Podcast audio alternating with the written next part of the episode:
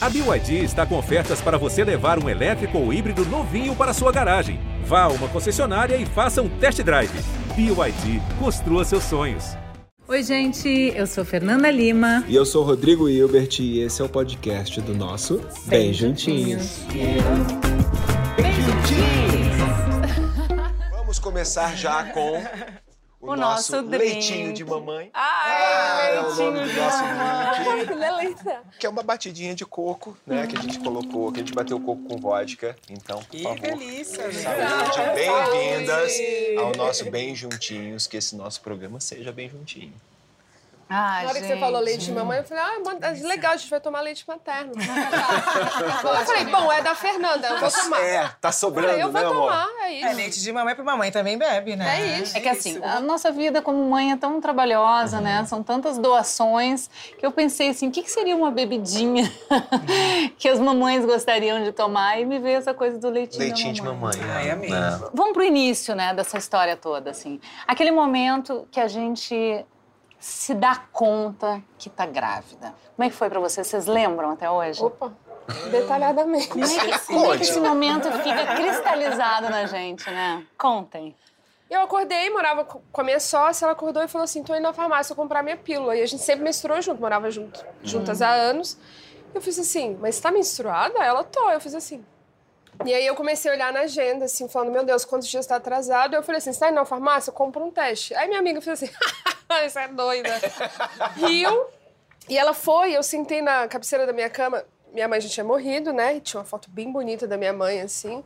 E eu lembro que eu olhei pra cara dela e eu senti pela primeira vez na vida que aquela foto olhou pra mim. Gente. E ela me olhou e eu fiz assim, cara, eu tô grávida. Beleza, deu outro aqueles dois traços, eu tenho teste até hoje, tá? Dois traços assim, ó. Bem marcados. Com facas. Lembrando que era um, um caso. É, gente, eu não namorava, ah, não, não era detalhe. casada. Ah, não era casada, não tinha eu tinha marido. acabado de terminar um, um, namoro de dois anos, foi a, a, primeira pessoa que eu fiquei. E eu falava assim, ai, ah, mas estava meio traumatizada. Aí uma amiga minha falou, sai com ele, gente, você não vai casar. Falo, não vai ter casar, filho, não vai casar. Tinha filho, né? Eu preciso falar com você. E ele já tava muito assim, pô, gata, outro dia eu descobri, Ana. Aí eu, não, preciso falar com você. Ele, não, tô trabalhando até tarde. E foi muito, tipo assim, ai, meio uma menina, né? Eu não saio do meu pé, que saco. Aí ele sentou na mesa e falou, eu tô grávida. Aí ele... Aí ele falou, não, que massa. Eu falei, ó, a gente não precisa ficar junto, tá tudo certo, mas eu vou ter esse filho. Fiz a... Carona logo. eu também. muito curiosa com esse momento de cada mulher, porque a gente sabe. Como a gente sabe? Ai, tava namorando o pai da minha filha, aí onde comecei a sentir umas coisas estranhas. Aí fomos fazer o exame de sangue, nós dois, eu e ele. Gente, eu lembro, eu namorava, morava em Santos, namorava, namorava a gente namorava. Não morava. Não morava junto, mas namorava. Eu não sei explicar o que é, mas eu tinha certeza absoluta. Eu é. só queria, eu tava em negação. E aí, quando a gente, o médico chama para falar o resultado, eu falei para ele, eu quero ir sozinha. E aí eu fui, entrei na sala. Quando eu entrei, o médico, parabéns, mamãe! Meu Deus do céu. E eu entrei, aí eu tive uma crise de choro. Eu comecei a chorar mas eu tô estudando, e que não sei o quê, eu não queria agora, não sei o quê. Ele teve que levantar, me consolar, calma, tá tudo bem. Eu entrei num desespero. Aí até que eu falei, ah, acho que eu não vou ter, eu tava muito naquele medo de ter essa criança. Meus pais tinham acabado de falecer, meus pais faleceram em anos consecutivos. Eu pensei, eu não vou ter o apoio da minha família. Passado o desespero, as coisas acalmaram. Aí um dia eu falei, gente, eu vou ter essa criança. Mas a primeira reação foi meio desesperadora. E você, Cara, amor? então, eu, eu, fico curiosa, eu sempre pergunto para as mulheres como ficou sabendo, porque é essa coisa assim da gente saber mesmo, né? Eu, eu sou uma pessoa que normalmente enjoo em carro trânsito, parado, curva, normalmente eu enjoo. Mas eu estava dentro de um táxi e eu senti um enjoo fora do comum. Diferente. Eu senti, eu falei, eu tô grávida. E, e, foi justamente isso. Eu estava grávida, ela tava eu estava fora, ela estava viajando, estava fora do país, eu estava no, no, Rio. A minha dúvida era se eu contava para ele por chamada de vídeo ou se eu esperava voltar para o Brasil para contar para ele. É óbvio que eu não aguentei, vídeo, né? Não, a gente não contei para ninguém, falei por chamada de vídeo, era ele chorando de um lado, eu chorando de outro. E essa sensação muito louca que começa a partir desse momento, né? Porque é, eu não sei, eu acho que é para todo mundo é igual, assim. A minha vida nunca mais vai ser a mesma. Uhum. A partir desse momento, É, o que virá a gente não sabe exatamente, mas que não vai mais ser assim, não vai mais ser assim, né? Eu fiquei imprestável, imprestável, assim, vomitava da hora que eu acordava a hora que eu acordava. Era de, de manhã, de tarde, de noite, de madrugada, dormindo. Eu acordava vomitando. Às Com vezes, balde do lado. Às vezes não Uau. tinha alimento. Eu, né, Era muita sopinha. E o Rodrigo me dando injeção. Injeção mesmo de... Não, porque ela tinha que todos um os dias tomar injeção. Tinha que ir na farmácia tomar injeção. E aí chegou uma hora que eu aprendi a dar essa injeção. A gestação? Até Muito. seis meses. Uau, o da Maria agora foi até sete meses e meio. Eu não acreditei assim, que as duas gravidezes foram iguais. Às vezes eu fico pensando... Meio traumatizante, porque... né? É, não, péssimo, péssimo, é. nenhum prazer. Eu me senti muito triste, muito deprê mesmo, de ficar enjoando, sabe? As pessoas me olhavam... Ela perdeu muito peso, ficou muito... Muito peso. E eu olhava para as pessoas, não sei se vocês tinham isso, assim, elas falavam e eu só via uma boca se mexendo, assim. Eu não conseguia prestar atenção no que era dito, eu não conseguia ler nada, eu não conseguia ver nada. Eu virei um extraterrestre, praticamente. Deixa eu perguntar uma coisa pra vocês. Você tinha alguma, algum desejo de comida na gravidez de vocês? Tinha alguma coisa que sim, que vocês desejavam muito, que faziam de tudo para ter? Tive um desejo específico, foi churros, que eu fiquei bem louca e andava grávida pela cidade em busca do churros, do churros perfeito. perfeito. É isso, queria muito. E, tu, e você, Eu não tive muito desejo, mas eu enjoei de coisas que eu gostava muito. Eu, eu adoro leite. Enjoei de leite, enjoei de doce, não conseguia comer doce. E fiquei um ontem mudou muito meu paladar, assim, a gravidez. E você, meu amor? Não. Enjoa de não. tudo, né? É. Não, mas o milho. É, mas era mais uma questão de sobrevivência, de casa pra comer né? o milho. Eu precisava comer alguma coisa e o milho, o milho era uma que coisa eu vou fazer de entrada. Pode começar, né? Durante a gestação, cada mulher vive uma experiência muito particular. Pode ser trabalhoso e doloroso para umas, como a gente contou aqui, e pode ser uma belezura para outras. Para falar um pouquinho sobre a hora do parto pela ótica da medicina ayurvédica e sobre a importância e a beleza de cada uma de nós ser atendida dentro das nossas necessidades específicas, dê uma olhada o que diz o médico Matheus Macedo. Oi, Fê, oi, Rodrigo. Que legal ver a Hel aqui também juntinho. Jamila, eu sou muito seu fã, cara. Que honra estar tá aqui entre pessoas tão maravilhosas. Então, Fê, essa questão da gravidez é tão importante. Parece que a gente esquece que essa é a origem de tudo quando a gente fala de saúde humana. O momento da gestação e a gestante deviam ser consagrados e reverenciados, mas infelizmente o que a gente vê, em grande medida, é o contrário disso, né? O momento do parto acabou sofrendo influência da lógica industrial lá no século XIX, praticamente um Fordismo obstétrico, uma padronização de processos que podem até ter o objetivo de criar protocolos para garantir mais saúde, menores chances de mortalidade infantil e puerperal, mas quando a gente trata seres humanos como máquinas e um processo tão lindo como o parto, um fenômeno que expressa o potencial criativo do próprio corpo humano, quando a gente trata esse processo de forma mecanizada, nada mais natural do que um movimento que busca humanizar ou rehumanizar esse processo. Eu não posso falar desse tema sem deixar de trazer aqui uma referência fundamental, o obstetra francês Michel Audin. E ele costumava dizer, brincando, mas sério, que o papel dele como obstetra era simplesmente fazer companhia ao marido durante o trabalho de parto. O que, vocês acham aí dessa perspectiva? Ai, Matheus, obrigada. Matheus, incrível. Bonito. Incrível. Eu gosto muito dessa perspectiva sobre a consciência do nosso corpo, né? Porque eu acho que eu acho que existe mesmo uma inteligência no nosso corpo e a gente quando a gente está cheia de potência, a gente sabe o que fazer, né? Apesar do nosso entorno nos dizer que não, né, o tempo todo que, que vocês acham? Acho que a gente foi apartada desses saberes. A minha avó, por exemplo, que era benzedeira no interior de São Paulo, sabia tudo e teve filhos, às vezes, tudo em casa. E acho que o que ele trouxe, achei fundamental, né? Porque de fato, tudo bem, tem que fazer o protocolo, mas ao mesmo tempo a gente fica numa posição para ter o filho que não é a melhor. É a melhor para o médico, mas não é a melhor para a gente.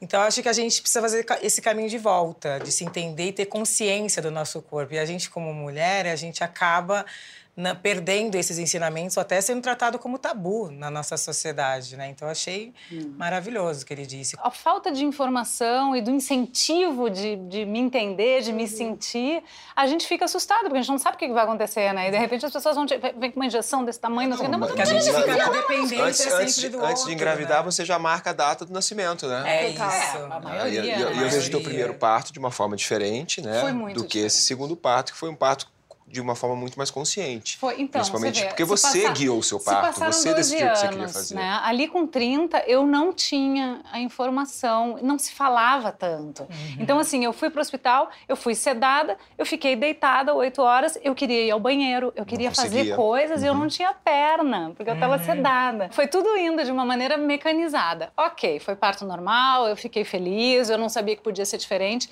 mas nessa gravidez, 12 anos depois, eu me informei muito muito ao longo dos anos. Eu, inclusive, tinha vontade de engravidar de novo para ter uma experiência diferenciada.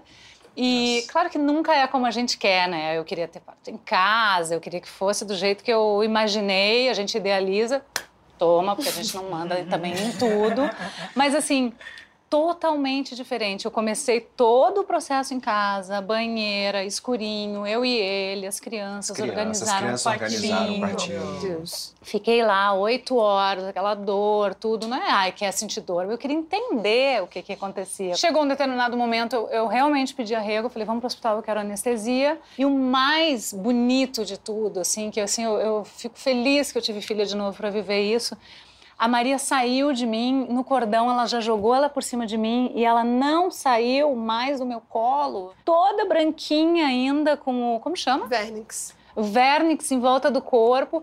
Aí eu pensei, bom, em algum momento eles vão tirar, vão dar o banho. Ela disse: não, Deixa ela com o Vernix, vai para casa com o Vernix. Eu lembro, eu lembro a gente escondendo das mães. Não, né? daí a minha mãe, e ela com, com o sanguinho na cabeça, e aí secou, né? E ficou assim, bem... a minha mãe, gente, mas ela tem o cabelo bem escuro, né? Eu, pois é, ela não tinha tomado banho, tava com chegou, sangue. Primeiro a gente chegou com touca, né? Com Escondido. Toca. Porque, né, a minha mãe não ia entender, né? Que absurdo, não, não deu banho. banho. E aí eu fui, durante o processo, ainda aprendendo, porque eu não sabia que, que era interessante bem. deixar o Vernix, porque era uma Uau. proteção para criança. Cara, então foi assim, para mim foi muito diferente, assim, foi muito interessante, né? A mesma coisa, não fizeram o corte, não tive episotomia, entendeu? Então, antes do parto, meu obstetra me preparou. Eu usei um negócio que chama epinô, que é tipo uma uhum. bexiga que vai ajudando a abrir como se fosse a cabeça da criança saindo. Então, na hora do parto, tu já está meio caminho andado. Uhum. Incrível, né? Incrível. Você poder ter esse Outra acesso, né? E como Outra foi o de vocês? Você sentir as dores em casa as contrações. E aí vai o pai da minha filha, a gente entra no carro, aí no caminho eu sentindo aquelas dores horrorosas. Cheguei no hospital, minha bolsa estourou. E eu nervosa, eu andando toda assim, toda molhada, me botaram na cadeira de rodas, me levaram para a sala de parto, já estava com dilatação. Por sorte, meu médico, meu ginecologista, estava fazendo plantão aquele dia, e aí foi ele fazer o parto. Só que eu, nervosa, 24 anos, não, sabe, não tinha consciência não sabia muito das coisas, assim. E aí, na, na hora, ele... Eu tava demorando para minha filha nascer, aí foi uma enfermeira em cima, pulou, apertou minha que barriga. hoje a gente sabe que é considerado violência obstétrica. Mas foi tudo tão rápido, porque eu já estava com 10 dedos já de dilatação, não precisava, era só ter um pouquinho mais de paciência, paciência mas a impressão que dá, não, tem que fazer isso, porque tem que fazer outro, porque tem que fazer outro. Tem seis agendados para esse dia, vamos lá. Exatamente, eu tenho que... cesárea para fazer e então eu não vivi muito essa coisa tão gostosa Sim. assim de ter esse contato. Eu acho que se e eu tivesse... você falou, a gente falou de violência obstétrica, ainda tem um agravante que é a violência obstétrica com a mulher negra, né? Como se ela é, suportasse mais dor do que as outras mulheres. Tem essa lógica no Brasil. Tem uma pesquisa da Jurema Werneck, né, na tese de doutorado dela, que mostra que mulheres negras são as que menos tomam anestesia por causa desse mito de que mulher negra não sente tanta dor. É, então a gente vê o quanto que a construção racista não é meramente uma ideia, né? concretamente como que isso afeta a vida dessas claro. mulheres. Então no Brasil isso é muito sério. O Brasil é um país que, lá, na década de 90, esterilizava mulheres negras forçadamente. Né, todo o movimento de mulheres negras na década de 90, na década de 80 e 90 e 91 é, criaram a CPI da esterilização, comprovando que o Brasil esterilizou forçadamente mulheres negras, sobretudo no norte e no nordeste. Com o propósito de embranquecer é de extinguir a população, Gente. né? Então é mais uma forma também de Gente, genocídio. essas coisas parece mentira, mas mentira. não é. E ontem, né? Porque é, década de 90... que foi há 400 anos, é. não. Eu já era, estava lá, assim, ó. Ellen, como foi pra ti? Uma grande amiga que eu fiz foi comprando o carrinho dela na gravidez e era... Hoje ela é uma das grandes doulas de Brasília, que é a Bianca, e ela já veio e falou assim, e aí, como é que você quer ter seu parto? Eu assim... Ah, não sei, normal. Ela falou, não sei não. Ela já me mandou assim, 10 livros, você vai ah. ler isso, isso, isso, isso. Foi essa informação enquanto eu estava grávida, informação o que, que era o parto natural, conheci o Michel Odan na gravidez, fui lendo sobre isso, que eu fui realmente, eu criei, fiz plano de parto. Então eu, eu fiz um ativismo político, assim, né? Que até teve da minha família esse lugar das pessoas questionarem, achando que eu queria parir no meio do mato.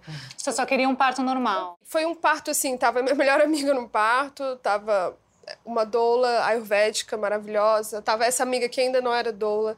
A mãe da minha, minha mãe tinha morrido, então a mãe da minha amiga foi por dar aquele, ah, aquela coisa ali de vó, né, de materna assim. Teve então uma rede bonita. Eu tive então, uma rede mulheres. muito feminina e muito bonita assim. Se não fossem essas pessoas, meu Deus, como seria?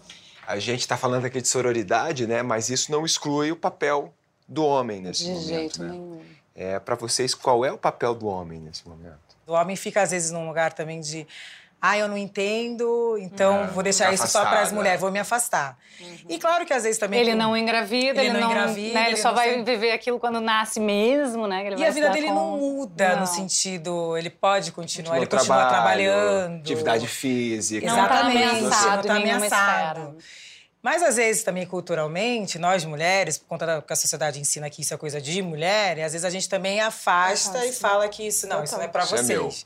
Então eu acho que é um papel da gente desconstruir isso. É isso. Agora, o Helen, Ellen, Helen, não sei, Tanto Hel. faz. Eu, tipo, a minha mãe me chamava de Helen, É, mas é Helen. Vem tudo na minha cabeça. Eu te conheci como Hel, né? Hel Mother, é, logo depois que o Caetano nasceu, e achei muito interessante que tu desmistificava tudo, assim. Ela brigava no vídeo e falava que estava se sentindo mal e não sei o quê. Eu falei, gente, quem é essa mulher? Que coisa maravilhosa, né? Uma coisa real na- nas redes sociais, né?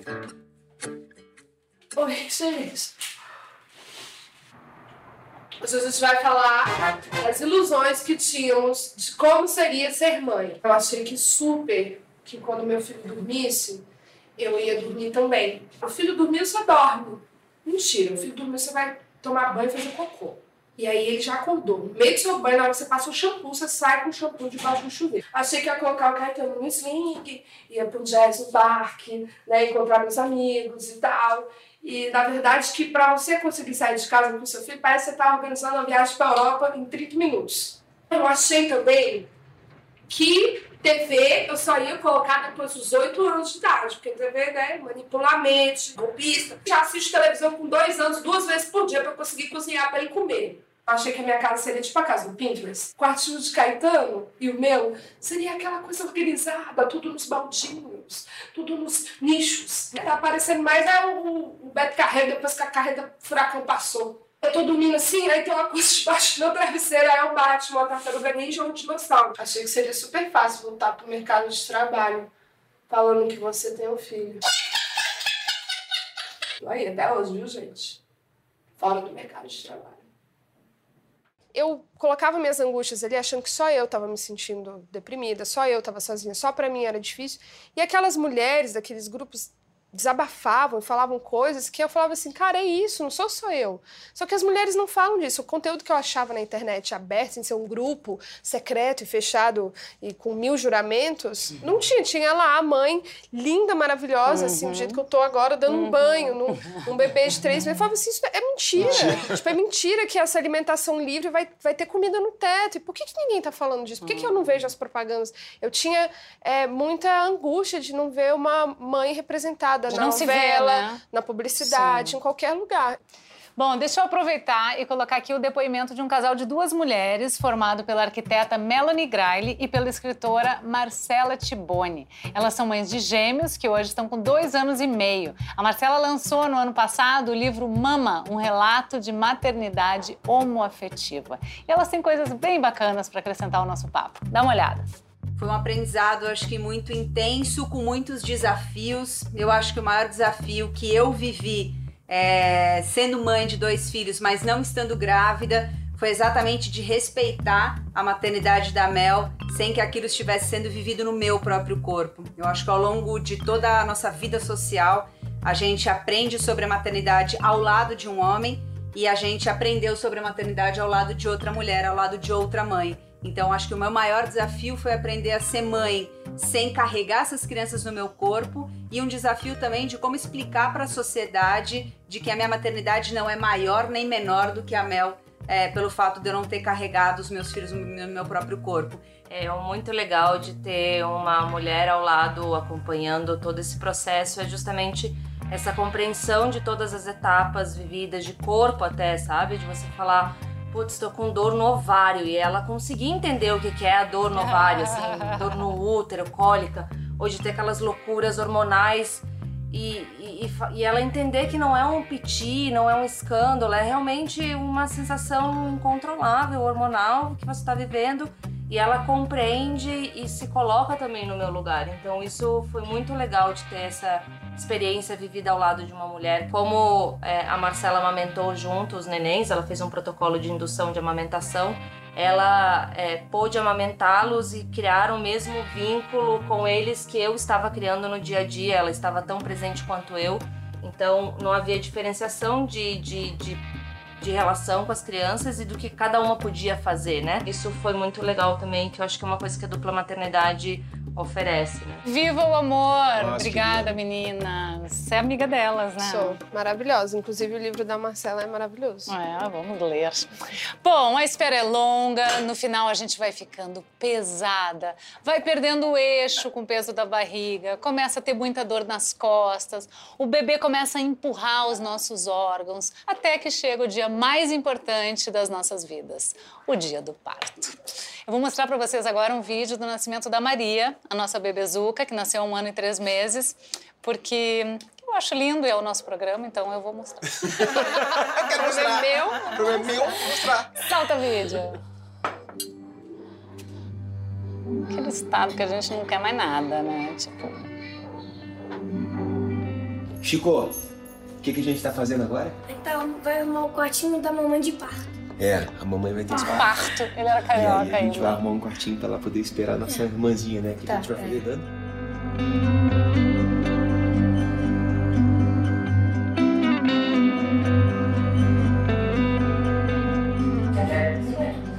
Que isso, amor? Eu sempre fazendo palhaçada. O quarto do, quarto do João e do Chico tava igual. Ai, lindo. Olha. Olha! Chocar a sociedade. Nossa. Chocar a sociedade. Olha, ela não ah, ela tinha acabado de sair. Ah. Era pra mim, pra mim. Como assim? Agora que era pro pai. mais a sociedade. Fala o que, que é, mano. Meu Deus, ela... Ai, o pezinho dobrado aqui. Ai, gente. Do céu, só dormia. Tua cara, filho. Ela puxou você, ó. Ai, que lindo. Nossa, foi um ano e quatro meses atrás. Parece que já faz uma eternidade. Tu viu o João e o Chico? Deu uma ovulada. Eu acho que você tá querendo engravidar de novo. Daqui seis anos. Ó, Seis? Ótimo. Ah, vocês me encorajaram, que a diferença dos É. meninos é o quê? 12 anos? 12 anos. A diferença minha e do meu irmão são 13 anos. Então, E a gente é tá super tudo certo. brother. Olha, eu preciso só deixar registrado aqui um agradecimento às mulheres que também estiveram ao meu lado nesse parto. A Betina, minha obstetra, Vilma Nishi, enfermeira maravilhosa, Márcia, neonatologista. Obrigada pelo apoio de vocês, pela tranquilidade que me deram. Eu posso dizer que eu amo vocês, do fundo do meu coração. Vocês foram muito importantes. Ai, estamos É aí, né, amor? aventura. Tamo aí. Me emociono muito vendo assim. Ah, fofo. Cada parto é um parto. Cada mulher tem sua experiência de parto. Na melhor das hipóteses, depois do parto, a mulher está exausta e precisando muito descansar. Aí começa a grande maratona. Ela vai para casa com aquele pacotinho acoplado ao seu corpo, necessitando da mãe 24 horas por dia, mamando de 3 em 3 horas, dormindo pouco e precisando de cuidados essenciais para sua evolução nesses primeiros dias. Isso quer dizer que essa mãe não vai conseguir dormir nem sequer a primeira noite de sono após a vivência do parto. A partir desse dia, ela vai ter uma jornada muito intensa, que, de acordo com a medicina, dura 40 dias, mas que emocionalmente pode durar meses. Essa mulher que deveria estar feliz aos olhos dos outros, mal consegue comer ou tomar banho sem ser solicitada. Além da privação do sono, ela provavelmente sente dores pelo esforço corporal que teve e sente medo. Medo da responsabilidade que tem pela frente.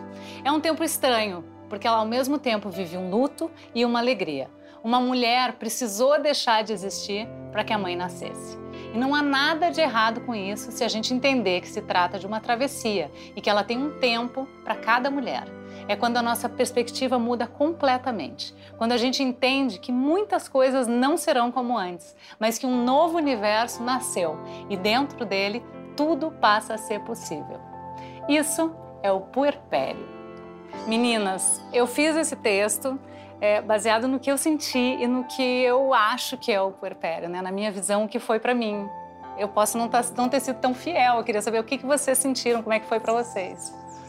Ai, para mim foi muito difícil porque é isso, a cobrança da felicidade, eu enlouquecida, cansada. Minha filha não dormia à noite, mamava muito, acordava demais.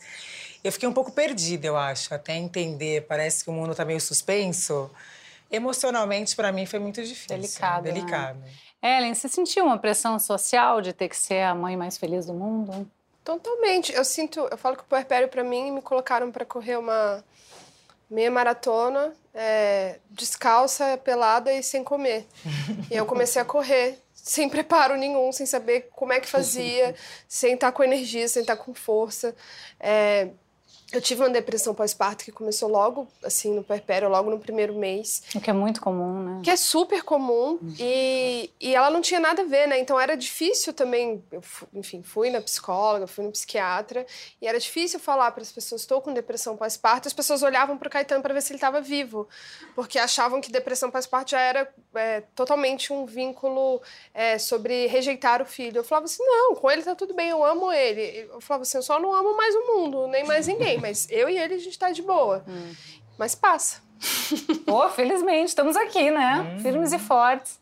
Agora, eu acho que é uma coisa comum, né? Eu acho que é comum a todas as mulheres, né? Eu, pelo menos, não conheci nenhuma ainda que não passou por esse momento. É que eu acho que tinha uma coisa assim, pelo menos quando eu tive os meninos, eu não sabia nem do nome puerpério. Foi uma coisa que eu fui aprendendo também Nossa, ao longo do tempo. Que era o resguardo, lembra? Que nossos é, avós resguardo. falavam que era o resguardo. resguardo. A minha sogra estava me contando, olha como era pior, que na época dela, as mulheres ficavam dentro do quarto, fechadas no escuro e não lavavam nem a cabeça por semanas. Eu fiquei chocada. Não sei se é uma coisa assim ali do interior de Santa Catarina, uma coisa da família, mas assim a experiência da família dela, que são muitas irmãs e primas, não sei, era isso. Não lavavam o cabelo por um mês. Mas tem um lugar é. aí é, que também tinha uma certa proteção às mulheres, porque se eu pego, sei lá, minha avó também, é, tinha essa coisa da, do resguardo, era também um lugar muito assim. Ninguém respeite o tempo dessa mulher para ela não. Porque assim, né, naquela época, casamento o homem já queria voltar a ter relações sexuais, Sim. aquela mulher não tinha nem condições físicas, Sim. muito menos psicológicas. Então a gente continua não tendo. É, então acho que o resguardo ele era também muito uma proteção Sim. feminina do tipo assim, você não pode nem chegar perto dela. A quarentena, né? A, uhum. a famosa... Antes a quarentena é. era outra coisa. Exatamente. Eu fico pensando que qual é o papel do homem nesse momento, né? Vai pra cozinha cozinhar, meu amigo, isso. faz alguma ah, coisa. Amor, por isso. Cuida, viu? faz uma massagem. É isso, segura a onda e às vezes eu não fala nada, é só acolher mesmo. Respira. Não, e principalmente respeitar. É o tempo, o momento. E as dificuldades, é uma... né? Porque vamos pensar, aí começa o processo de amamentação, né? Para a mulher que decide amamentar. É, nos explicam ali no hospital, saindo do hospital, mais ou menos como é que é. A gente até pode, né? A mulher que tem sorte recebe ainda uma orientação, né, das enfermeiras, vai para casa de alguma maneira tu faz alguma coisa errada e esquece um pouco daquela orientação e muitas mulheres se machucam muito, né? A ponto de sangrar o peito, de não conseguirem amamentar e de novo o homem tá ali sem entender mas estando ao lado, apoiando, né? Respeitando acarinhando, momento, é. respeitando, ajudando, né? Dar uma é, limpada na cozinha. Não tem muita coisa a fazer, não, a não ser cozinhar. Total. Eu vou começar a cozinhar para vocês aqui enquanto vocês continuam falando. Tá? É que não é teu lugar de fala. É, não é meu lugar de fala, é o meu lugar vai ser na cozinha. Mas eu amei amamentar, assim. Foi um, pra mim foi um processo muito gostoso. Eu amamentei até quase dois anos, ela tinha. Ai, que tudo. E tu, Real, conseguiu amamentar? Como foi? Minha amamentação foi difícil, né? difícil. né? Eu, eu, tinha feito mamoplastia, já tinha feito redução é, das mamas quando eu era mais nova, porque eu tinha um pinto muito grande, me doía muito as costas. Então, já eu já sabia que poderia ter um problema e teve, né? Então eu tive que fazer translactação, que é um processo de você colocar um, um canudinho assim, colocava um, um leite artificial, às vezes recebia doação de leite materno, mas eu não desisti, então fiquei ali até os seis meses dele sempre estimulando esse leite ali, o materno a sair. Então, eu tinha leite materno, era pouco, não era o suficiente para né, o desenvolvimento dele, mas eu fiz muita questão pensando na imunidade, pensando nesse vínculo. Sim. É, mas é isso, teve introdução alimentar e eu falei, tô liberada, tá tudo certo, eu sou uma mãe solo, vamos nessa. Tudo certo. Só que tem muitas mães que perguntam isso pra mim, que não conseguiram amamentar, mães que tiveram câncer Uhum. de mama e ficam assim, eu falo, cara, tá tudo certo. É muito mais o pele a Sim, pele, se não a deu, vamos embora, é É seu falou. cheirinho, é você Claro. acudir na hora do choro, é você. é, então, assim. Não vai te fazer menos Eu mãe, sempre né? acolho nesse lugar dessas. que é meio angustiante não conseguir amamentar, né? Então eu falo, tá tudo certo, não conseguiu? Vamos nessa. Eu, na, na minha primeira gestação, fiquei um pouco, um pouco frustrada porque eu queria ter amamentado mais. Eu até amamentei seis meses para gêmeos, Dois, né, até que é amor? bastante. Mas o fato de ser dois, eu acho que a demanda e a coisa de não ser de três em três, mas de uma em uma, é, me machucou muito. Então eu comecei a usar aqueles, bota aqueles bico de silicone. Aí de repente eu olhava, tava o cachorro com bico de silicone na boca. E aí, de repente, quando tu vê, aí vem alguém e fala, ah, você deve estar com pouco leite. Aí você... É tanta coisa, Aquele né? metido que veio falar Enfim, assim. eu, eu teria é, dado mais tempo. Agora eu tô matando toda a vontade na Maria. Eu quero amamentar até. Tá sendo muito bom, assim. Porque eu tô vivendo uma, 18 anos. uma amamentação em paz com ela. Tá sendo muito legal. Não, e, é- e é uma menina muito forte, né, por esse motivo. É, a a amamentação realmente é muito impressionante. importante, né? Quem consegue, né? Eu acho fantástico, né? A tentativa, mas a gente também não pode colocar essa pressão que você falou, né? As mulheres que não conseguem sofrem muito e se acham menos mãe por isso, e isso a gente não pode pensar isso em hipótese alguma. Eu tava olhando outro dia, você fez um post muito bonito, onde você tava, acho que você tava dando aula, bem novinha, assim, e a tua filha ali presente em várias fotos que te mandaram, eu acho. E achei importante a gente falar sobre isso, né? Também as, as dificuldades, né, que a mãe tem com um filho pequeno. E você teve a oportunidade de levar, né? Muitas mulheres não têm, Não né? tem essa oportunidade. Eu era professora de um cursinho lá em Santos, cidade que eu nasci. E, e os espaços, eles não são preparados para as mães. Então, a gente, por exemplo, não tem creche nas universidades. Creche é permanência estudantil. Ninguém pensa o quanto que creche nas faculdades é importante para que a mãe possa estudar. O homem que é pai, eu tive colegas na pela faculdade, já era mãe. Na faculdade, a Tulane já tinha três anos. É, e meus colegas que eram pais, muito tranquilamente, nem pensava nisso. Agora, a gente que era mãe, se a gente não tivesse uma rede de apoio, a gente não conseguiria. E essa época, a Tulane muito pequenininha, eu queria muito fazer parte daquele projeto. Então eu levava ela comigo, porque ou era levar ela comigo ou era não participar. E hoje, bom, a, a Tulane já está com 16 anos, é uma moça já, né? O Caetano tem 6 anos. Como é que você concilia o trabalho e a maternidade? Como? Como é que faz? Eu tô descobrindo. Sendo sincera, é, eu tenho, eu falo que eu tenho umas pessoas de rede de apoio, claro. Tem amigas que busca na escola, fica, entrega de banho tomado ou já Ah, deixa na escola. Cara, eu tenho. Tem que ter, né? Ai de mim se eu não tivesse, né? Eu falo muito pro Caê, é, eu tô trabalhando, que ele falava assim, antes ele falava, ah, você tá trabalhando, né, pra pagar a minha escola. Eu falo, não, eu tô trabalhando porque eu gosto Sim. muito, gosto muito de trabalhar. Ele entende que eu tô fazendo aquelas outras coisas também porque eu adoro, eu quero que ele aprenda isso também. Mas você consegue estudar? Você consegue ter o seu tempo? Agora sim, consigo. Ele, enfim, tá com sete, eu consigo. À consigo. meia-noite. À meia-noite, fim de semana. É, tipo, acho que isso é um lugar que a pandemia me ajudou também. É diminuir um pouco a vida social mesmo, não tem jeito. Sim. Mas também sou muito do, do agito, sempre coloquei no colo e vai comigo, não vou perder essas coisas. Claro. E é isso, fui muito julgada ali. Ai, meu Deus, eu vou ser então a mãe do que vai colocar pra ver TV desde cedo. Eu não tive escolha, sabe? Eu não ti- E eu penso assim, na maioria das mães brasileiras que são mães solos, tipo assim, é, essas, essas crianças são criadas pelas vizinhas, pela comunidade, pela televisão, sim. Por isso que eu acho que é muito importante a gente participar ali dessa, desse questionamento televisivo, tipo, o que, que é bom passar, o que, que não é, porque essa é a realidade brasileira. Tem muita criança que passa a tarde inteira enquanto os pais trabalham vendo TV, sabe? Então, é, o Caetano é uma das crianças também. A gente faz o que pode, né? Opa, mãe possível.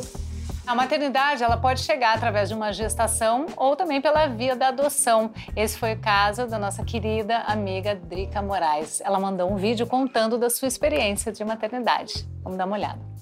É, poder acompanhar o crescimento de um filho via adoção, sobretudo quando você forma uma família multirracial, é, é abraçar a causa antirracista diariamente, porque é no exercício diário de aceitação e de compreensão do nosso lugar de privilégio branco que nós podemos ah, lançar lupas sobre pequenos gestos, pequenas, é, pequenos atos cotidianos que são absolutamente inconscientes, mas profundamente maléficos para, para perpetuar, no sentido de perpetuar a desigualdade racial.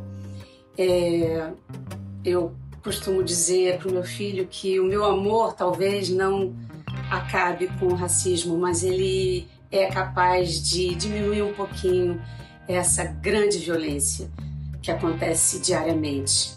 E, e é preciso estar bem estudada, viu, para combater o racismo.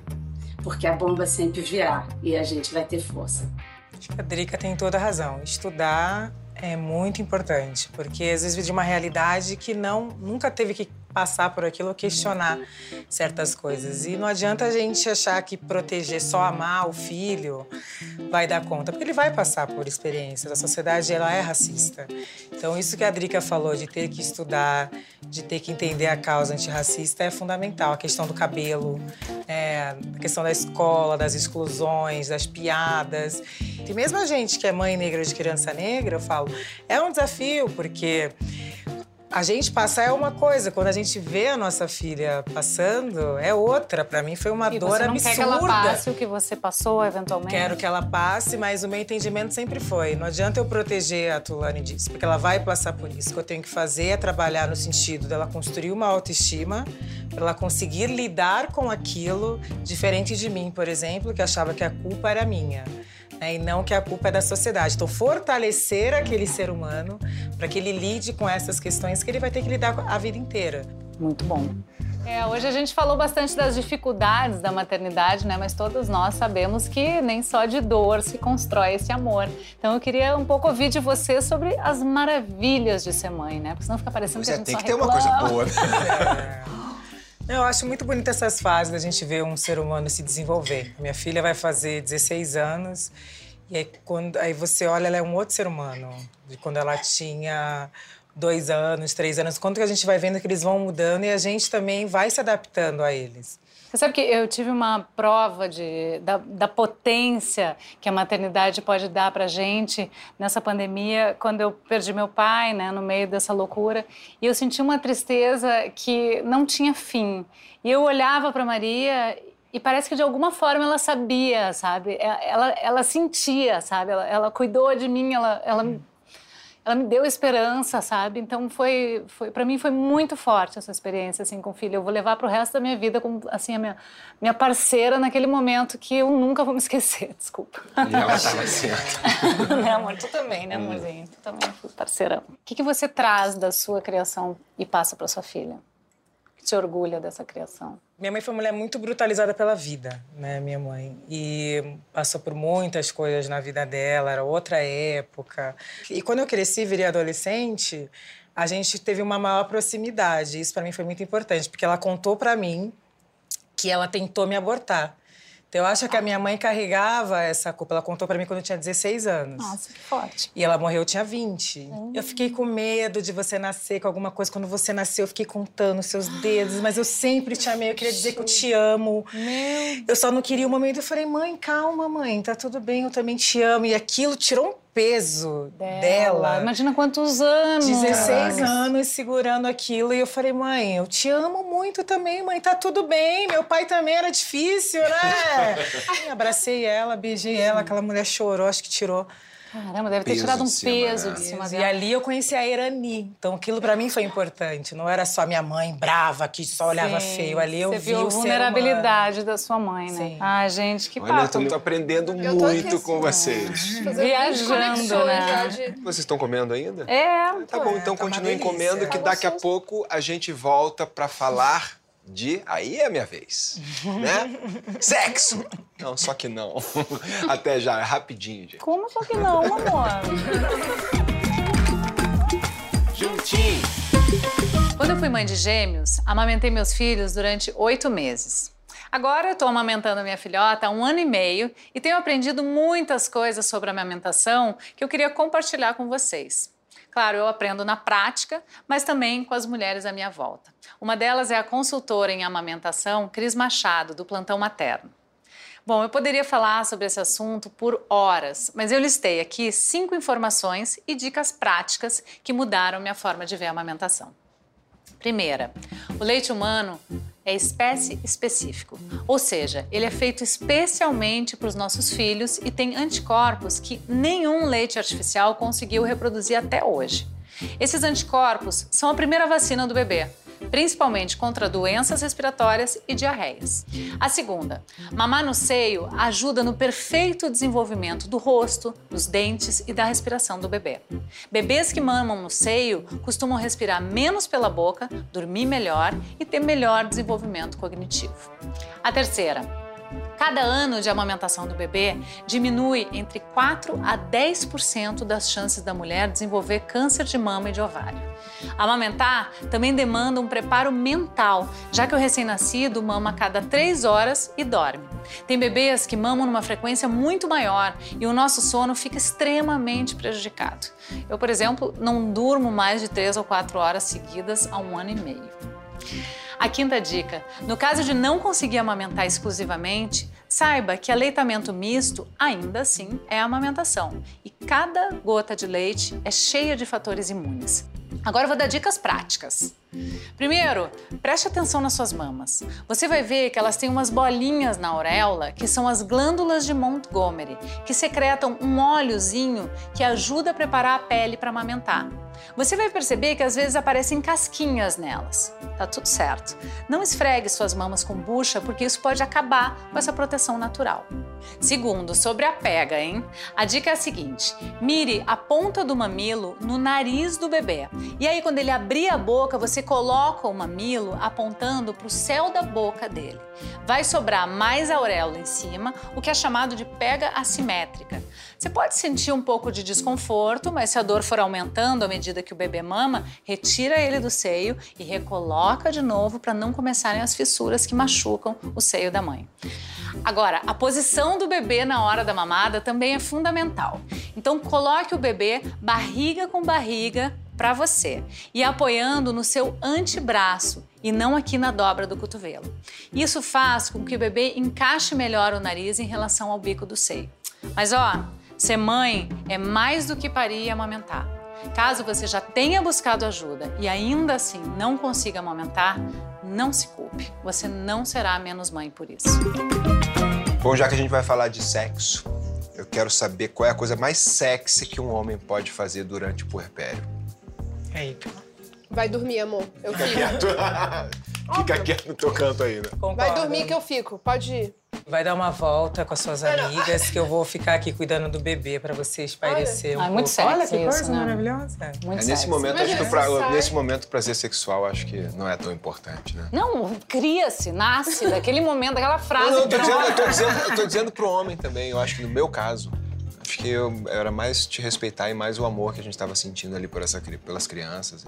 Eu acho que no Tá teu caso tem uma, uma sensibilidade. Não sei se todas as mulheres passam por isso, mas o Rodrigo realmente ele tem uma sensibilidade nessa hora que é um é um respeito, é uma paciência que realmente, assim, é meio forçação de nota. Tudo bem, eu sei que tem mulher ali no puerpério que fica morrendo de tesão e louca pra transar, mas mesmo com vontade falta tempo. Se no puerpério, se tem uma pessoa que tá cansada e a outra não, tem alguma coisa errada. É, É.